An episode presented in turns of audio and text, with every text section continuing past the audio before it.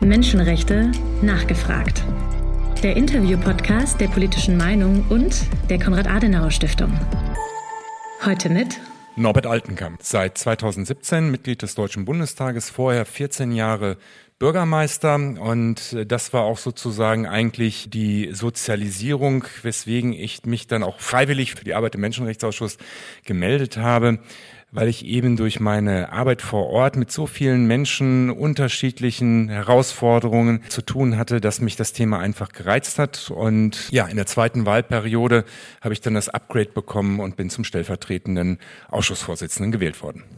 Ganz, ganz herzlich willkommen zum zweiten Mal beim Podcast Menschenrechte, diesmal aber live in der Akademie der Konrad-Adenauer-Stiftung hier in Berlin. Wir haben gestern den Tag der Menschenrechte gefeiert. Im letzten Jahr hatten wir mit Ihnen, also vor genau einem Jahr, ein äh, Podcast-Special aufgezeichnet gehabt zum Tag der Menschenrechte und da habe ich Sie zuerst gefragt, was sind so die Entwicklungen 2022 aus Ihrer Sicht gewesen? Ich möchte jetzt nicht so mir das ganz einfach machen und Sie sofort fragen als erstes, was sind die spannendsten Entwicklungen 2023 gewesen? Das wäre vielleicht zu einfach einfach. Ich möchte das ein bisschen komplizierter machen. Wir haben ja in diesem Jahr nicht nur 75 Jahre allgemeine Erklärung der Menschenrechte. Deutschland war noch gar nicht, die Bundesrepublik war noch gar nicht gegründet 1948, sondern wir haben 50 Jahre auch UN-Mitgliedschaft Deutschlands. 1973 ist Deutschland, sind beide Deutschlands damals den Vereinten Nationen beigetreten. Und was für Sie besonders wichtig ist natürlich, wir haben jetzt seit 25 Jahren den Menschenrechtsausschuss oder den Ausschuss für Menschenrechte und humanitäre Hilfe, äh, wie er komplett heißt, als Vollausschuss. Vorher war es ein Unterausschuss des des Auswärtigen Ausschusses gewesen, den ich auch schon Mitte der 90er Jahre mal bei einer öffentlichen Anhörung kennenlernen durfte. Äh, deshalb eine ganz komplizierte Frage von diesen drei Jubiläen und ich könnte noch ein paar mehr ergänzen, kommen wir vielleicht noch drauf zu sprechen. Welches ist für Ihre Arbeit in diesem Jahr tatsächlich das spannendste Jubiläum gewesen, konkret? Ja, also natürlich, es gibt keinen Wettbewerb, äh, wer jetzt das bessere Jubiläum halt ist. Ich glaube, die Jubiläen bauen ja aufeinander auf. Ich glaube eben auch, dass als vor 25 Jahren der Menschenrechtsausschuss Menschenrechte humanitäre Hilfe als Vollausschuss gründet wurde, war das quasi natürlich auch eine Entwicklung, die sich aus den anderen Gründungen und Vereinbarungen halt ergeben hat. Und äh, Frau Rudolph hat das nicht ganz zu Unrecht gesagt, welche Aufgabe so ein Ausschuss hat oder welche Rechte er wahrnehmen kann. Und das Besondere ist eben, dass er vor 25 Jahren das Licht der Welt so äh, entwickelt hat, dass er quasi ein Querschnittsausschuss ist. Und das ist eigentlich das Besondere an dem Ausschuss. Er hat kein Ministerium an ihm, äh, wo er dran klebt, so wie der Verkehrsausschuss oder der Verteidigungsausschuss oder der Innenausschuss oder der Landwirtschaftsausschuss, sondern er ist ja in vielen Stellen immer auch mitberatend äh, tätig, um eigentlich sich schon genau in diese Richtung weiterentwickelt zu haben, dass man Aktionspläne, Initiativen eben mitberät berät und mit auf die Agenda nimmt und zu gucken, ist da alles so in der Richtung Menschenrechte auch verortet. Zumindest in Deutschland, da kann ich sagen, äh, das kriegen wir ziemlich oft ziemlich gut hin und zwar egal, welche Regierung gerade dran ist. Eine kleine Wiederholung möchte ich mir erlauben. Im letzten Jahr hatten die Frau Leben Freiheit Proteste in Iran gerade richtig Fahrt aufgenommen nach dem Tod von Mahsa Amini in Haft der iranischen Moralpolizei. Und auch in diesem Jahr ist das äh, Thema sehr, sehr aktuell. Wir haben gestern den zweiten Friedensnobelpreis an eine iranische Menschenrechtlerin erlebt. Das ist ja schon eine kleine Sensation auch für die Menschenrechtsbewegung in Iran. Und ich freue mich sehr, dass Nagis Mohammadi den Preis bekommen hat, obwohl sie aktuell in äh, Evin-Gefängnis in Teheran sitzen muss und ihre Familie nach Oslo reisen musste, äh, um den Preis anzunehmen. Meine Frage an Sie, das Thema Iran ist für die deutsche Politik ja sehr schwierig, weil Deutschland ist immer noch in der Europäischen Union der größte Wirtschaftspartner, Handelspartner der Iraner. Deutschland ist in den P5-Verhandlungen auf der Seite der Staaten, äh, die für ein Atomabkommen mit Iran lange Jahre auch äh, gestritten bzw. verhandelt haben. Wie sehen Sie die aktuelle Situation, wenn wir heute ein Jahr nach Beginn dieser Frauenrevolution im Iran sagen viele, wenn wir über dieses Thema Menschenrechte, Frauenrechte im Iran im Verhältnis zu außenpolitischen und sicherheitspolitischen Fragen und Interessen sprechen. Wie stark würden Sie sagen, ist heute die Gewichtung der Menschenrechte? Hat sich da was verschoben in der, dem Jahr Diskussion über dieses Thema?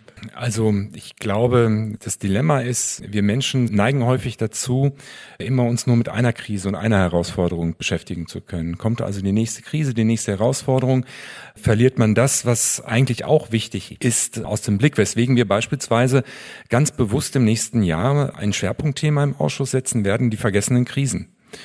Und äh, die Lage im Iran ist natürlich auch genauso davon bestimmt gewesen, von einer unglaublich äh, medialen Wahrnehmung, was auch gut getan hat an dieser Stelle.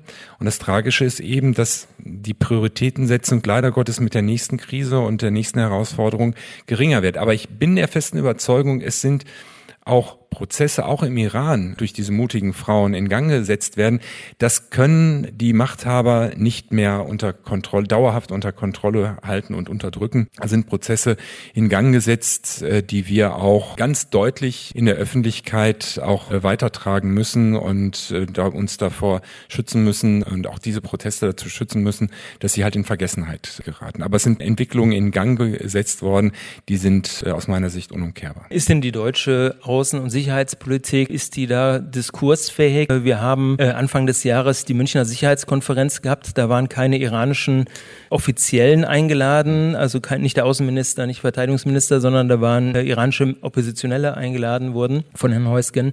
Und wir haben jetzt in den letzten Wochen einen Eklat gehabt im politischen Berlin. Da war ein, die berühmteste, äh, sagen wir mal, Frauenaktivistin gegen das Kopftuch, gegen den Kopftuchzwang in Iran Masih Alinejad war nach Berlin gekommen und sie wurde genau wie damals bei der Münchner Sicherheitskonferenz ihr das Gespräch mit der Außenministerin verweigert wurde, wurde ihr ein öffentliches Gespräch mit der Menschenrechtsbeauftragten Luise Amtsberg jetzt in, in diesem Herbst verweigert.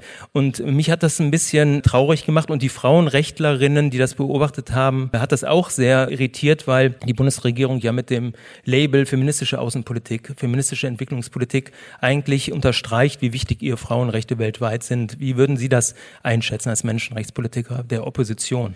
Ja, das ist natürlich, könnte man jetzt sagen, da wird sozusagen was auf dem Silbertablett. Ähm, ähm aber äh, da besteht für mich überhaupt keine, keine Freude äh, dahingehend, dass ähm, aus meiner Sicht dort ein, ein, ein falscher Eindruck auch vermittelt wird und man hätte so gut äh, diese Situation auch nutzen können, auch für die eigene Politik eben äh, zu, zu werben.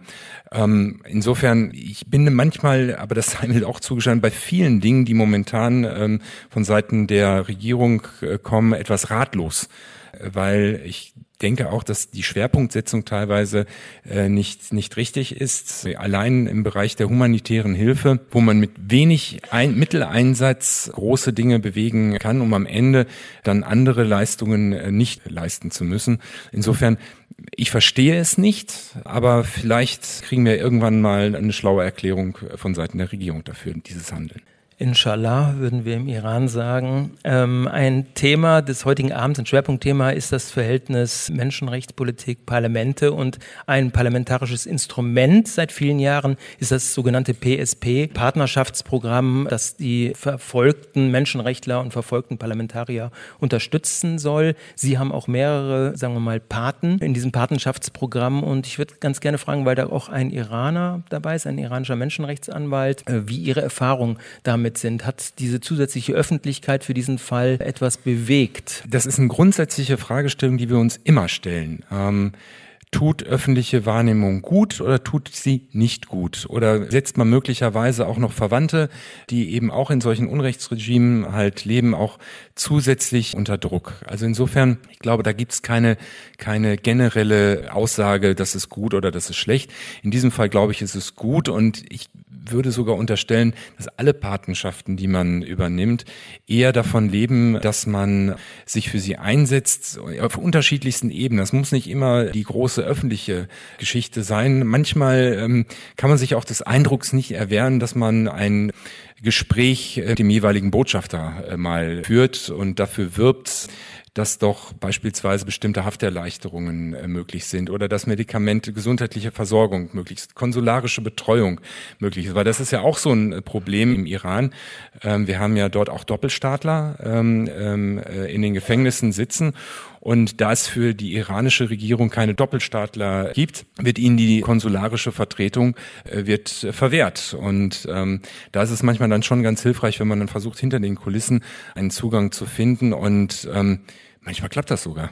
Vielen Dank. Wir können den Iran mal verlassen, denn Sie haben ja auch einen zweiten Paten in dem Patenschaftsprogramm Parlamentarier schützen Parlamentarier, der auch Parlamentarier aus Tansania ist. Ja, Tonulisse. Genau. Und vielleicht können Sie was dazu äh, sagen, inwieweit da Ihre parlamentarische Unterstützung hilft. Also beim Tonulisse, das war relativ, das ist eine schöne Geschichte, weil äh, den habe ich geerbt ähm, sowas passiert, weil wenn ähm, Mitglieder des Deutschen Bundestages aus welchen Gründen auch immer ausscheiden, hängen natürlich die Paten so ein bisschen in der Luft. Und ähm, Frau Mandela, die als Fraktionskollegin Tunulisso über viele Jahre begleitet hat, hatte mich dann angerufen und gefragt, ob ich nicht die Patenschaft äh, übernehmen kann. Zu einem Zeitpunkt, wo sich für Tundulisso schon viele Dinge wieder in eine positive Richtung bewegt haben. Für die Nicht-Eingeweihten hier im Raum Tundulisso, ähm, Oppositionspolitiker in Tansania, hat für die Präsidentschaft äh, äh, kandidiert und äh, auf ihn wurde dann ein Attentat verübt. Äh, und er hat nur durch viel Glück und auch Unterstützung der deutschen Botschaft überlebt, das Land verlassen können und hat dann äh, mehrere Jahre im Exil äh, gelebt und ist wieder in seine Heimat zurückgekommen, nachdem es dort auch einen Präsidentenwechsel oder jetzt sogar einen Präsidentinnenwechsel äh, gegeben hat. Und die neue Präsidentin halt mit einer mit einem wirklich hoffnungsvollen Ansatz dort in Tansania Politik macht, indem sie eben auch Opposition zulässt und einen vernünftigen Umgang auch mit der Opposition führt. Und somit ist Tundulisso dem Ruf seiner Heimat wieder äh, gefolgt. Und alles, was ich so mitbekomme, ist, dass äh, er zumindest jetzt nicht mehr den Schutz benötigt, den er äh, leider Gottes über viele Jahre halt hatte, hatten, haben musste. Und äh, insofern, das ist mal eine wirklich sehr schöne Geschichte. Das freut mich zu hören. Sie hatten es vorhin schon angesprochen, dass im nächsten Jahr ein Schwerpunktthema die vergessenen Konflikte werden sollen. Viele Konflikte, die wir vergessen haben, liegen gar nicht mal so kurze Zeit hinter uns, sondern wie der Holodomor in der Ukraine 90 Jahre. Und der Deutsche Bundestag hat vor einem Jahr den Holodomor, der vor 90 Jahren passierte, 1932, äh, 33 in der ehemaligen Ukraine als Hunger, Völkermord, vier Millionen Menschen das Leben kostet hat, äh, vom Bundestag jetzt anerkannt. Sie waren auch, sagen wir mal, im Menschenrechtsausschuss mit diesem Thema natürlich befasst. Weshalb ist es auch wichtig, so ein, äh, ein Genozid aus der tiefen Vergangenheit, von dem viele Deutsche vorher wahrscheinlich noch nie was gehört hatten, das wieder auf die politische Agenda zu holen, das Thema? Ich glaube, das ist eben, man wirkt ja zum einen erstmal nach innen und man wirkt natürlich auch nach außen. Und der Zeitpunkt war natürlich aus meiner Sicht auch der richtige, um auch einem Land, was unter einem wahnsinnigen Stress, unter einem wahnsinnigen Druck halt steht, auch ein Zeichen der Solidarität zu geben gegenüber dem Aggressor, der nach 90 Jahren wieder sich anschickt, die Ukraine und das ukrainische Geschichte werden zu lassen. Und insofern mag das manchmal immer so ein bisschen, ach ja, da haben die mal wieder was beschlossen, was vor 90 Jahren halt so her ist. Das ist nicht meins, ähm, was ich halt äh, so zum Ausdruck bringen möchte, sondern nur weil etwas lange vorbei ist, ist es nicht so, dass es nicht wert ist, dem zu gedenken und darauf hinzuweisen. Wir haben einen zweiten Völkermord, der ja in relativ naher Zeit anerkannt wurde, vor auch etwa einem Jahr, der Völkermord an den Jesiden. Und dieser Völkermord wurde aufgrund einer Petition anerkannt. Da gab es also eine zivilgesellschaftliche Aktion, die dazu geführt hat. Aktuell, es gab vor wenigen Wochen einen Hungerstreik vom Reichstag. Aktuell ist das Thema der Abschiebung in die ehemaligen Regionen, wo die Jesiden herkommen und geflohen sind. Äh, dieses Thema wird aktuell diskutiert. Wie glaubwürdig ist eigentlich so eine äh, Menschenrechtspolitik, die so einen Völkermord anerkennt auf der einen Seite, auf der anderen Seite aber Jesiden eventuell doch nicht davor schützt, eventuell wieder in Herkunftsregionen wie Irak, die sehr instabil sind, wo immer noch Milizen diese Religionsgruppe terrorisieren.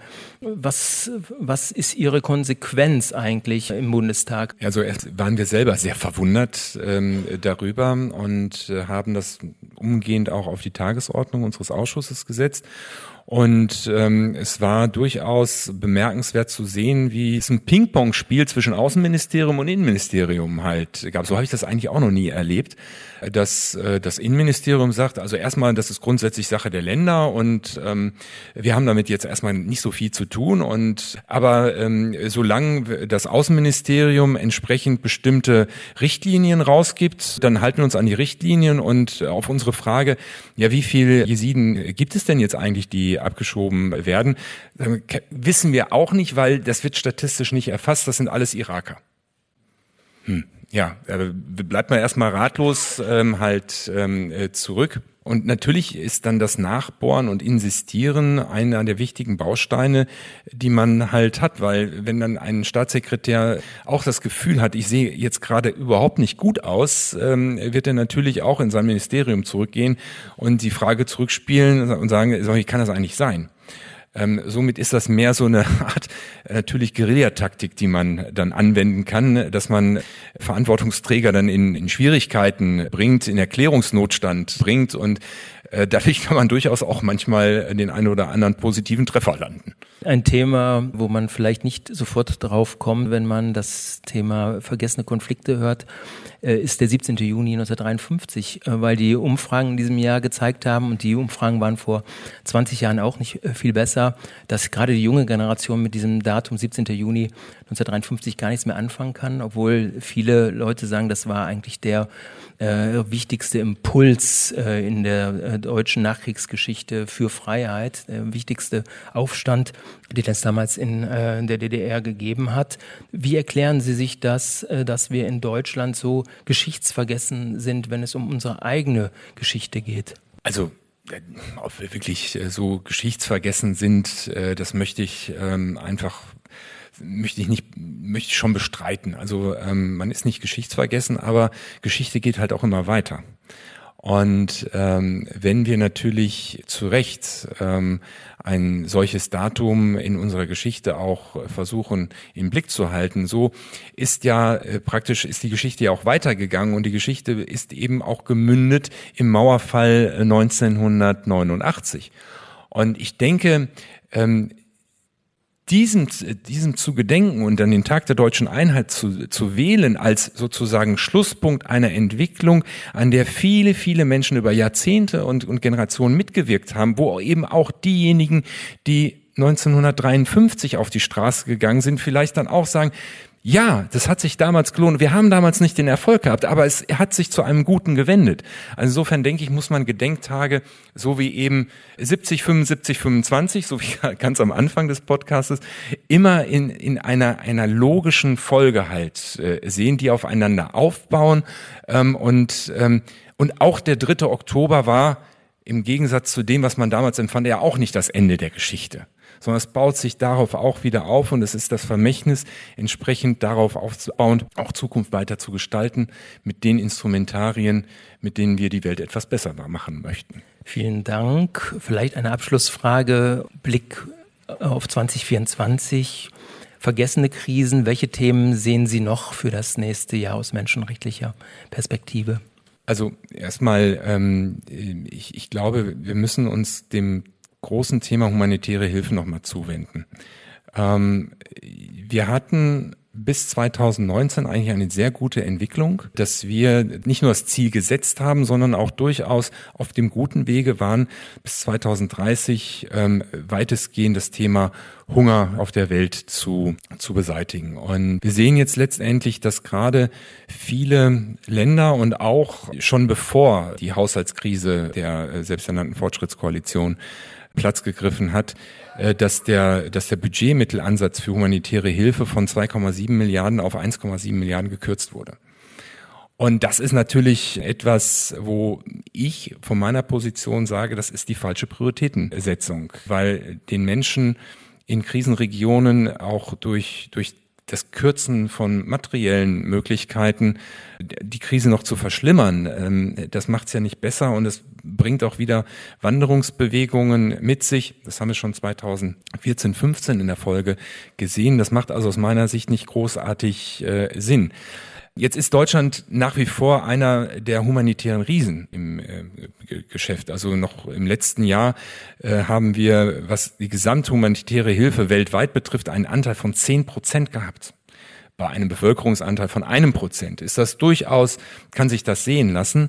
Aber viele andere Länder, es geht schon langsam in den peinlichen Bereich, wie andere Industrieländer sich dort einen schlanken Fuß machen und sagen, damit haben wir nichts zu tun oder nur noch sehr wenig halt zu tun. Da würde ich mir wirklich wünschen, dass im Bereich humanitäre Hilfe wieder mehr äh, Initiative von den USA, die auch immer ein großer Player nach wie vor dort sind, aber auch, dass wir mit unserer Bundesregierung dort eine Lokomotive in der Welt werden, die wir unter Minister Müller schon mal waren. Und äh, dahin wieder zurückzukommen, das würde ich mir sehr wünschen. Ganz, ganz herzlichen Dank, Altenkamp.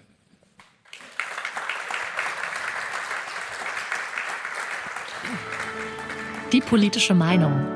Neutral geht gar nicht. Ein Audiopodcast der Konrad-Adenauer-Stiftung.